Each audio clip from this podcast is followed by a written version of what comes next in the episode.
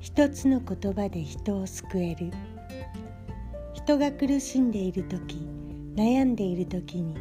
たった一言アドバイスをして辛さから救ってあげる人がいる。そんなすごい人になれたらいいね。人が苦しんでる時悩んでる時にたった一言アドバイスして辛さから救ってあげる人がおる。そんなすごい人になれたらいいな。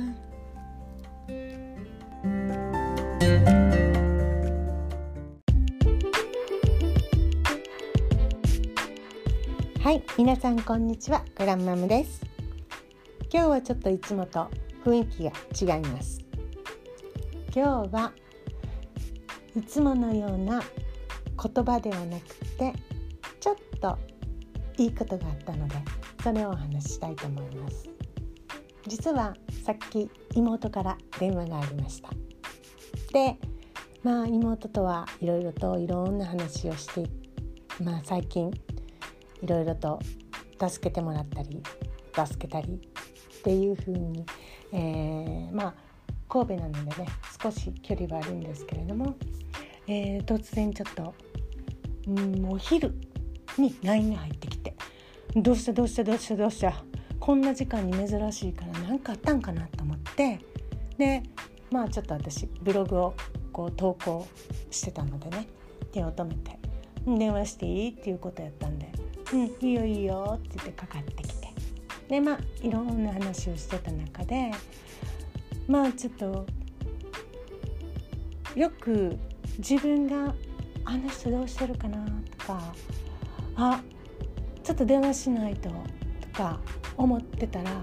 相手も「ああ私もたまたま今そう考えてたとこ昨日そう思っとったとこやねん」とかなんか会いに来てくれたりとかないですか？でそういうことがなんかあったらしくて。でまあいろんなそんな話を聞いててで今いろいろとまあ頑張ってるんですね。うん、でなんかこう1年前の妹と全然こ声が違うんですね。もうやっぱり前向いてる時ってこんなにも声に張りがあって考え方も同じことがあっても前向きに全部ポジティブにこう捉えてるからこうパワーを感じるんですね。でそれを聞いて私もちょっと最近23日ちょっと沈んでたのでそれを聞いた時にこっちまで元気になってきてでこれってすごいよなと思ってうんなんかやっぱり言葉って大事やなって思ったんですね。で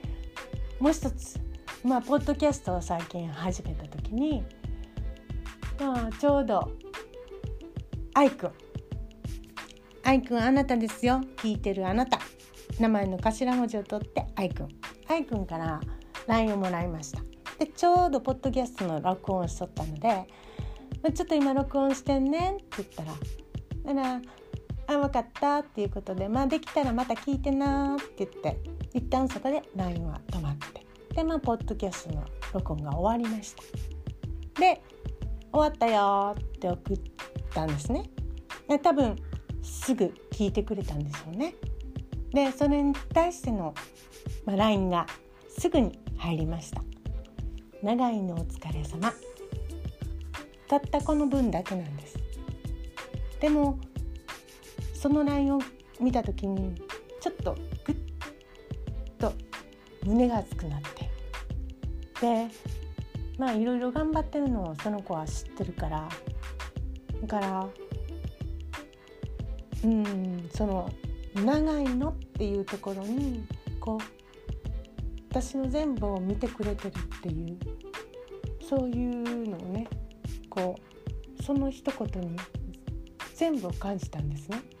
愛子はもしかしたらそういうつもりじゃないかもしれない。でも私はそういうふうに取ったんですよ。でこの時もやっぱすごいなと思ったのがやっぱり言葉って誰が言うかっていうので同じ言葉でも変わってくると思うんですその人の人となりっていうのがその言葉に乗っかってくるどういう関係性であったのか今までどういうふうな成り立ちがあったのかっていうのでやっぱり同じ言葉があってもこの人が言うのとこの人が言うのとってあの受け取る方ってだいぶ違うと思うんですよ。で、まあ、昔ご飯を食べてる時に「美味しいね美味しいね」って言ってたらいや何を食べるかじゃなくって誰と食べるかでその味が変わるふ、まあ、雰囲気も含めて。誰と食べるかが大事なんよって言われた時にああまあそれをこううん愛くんの LINE の時に思い出して。でまあ自分もそういうふうに思えるような人間でずっとありたいな。これからも頑張らないとな。というふうに思いました。今日はそんな素敵なお話させていただきました。ではまた機会があったらこういう機会設けたいと思います。以上グランマムでした。さようなら。みんな元気に頑張ってね。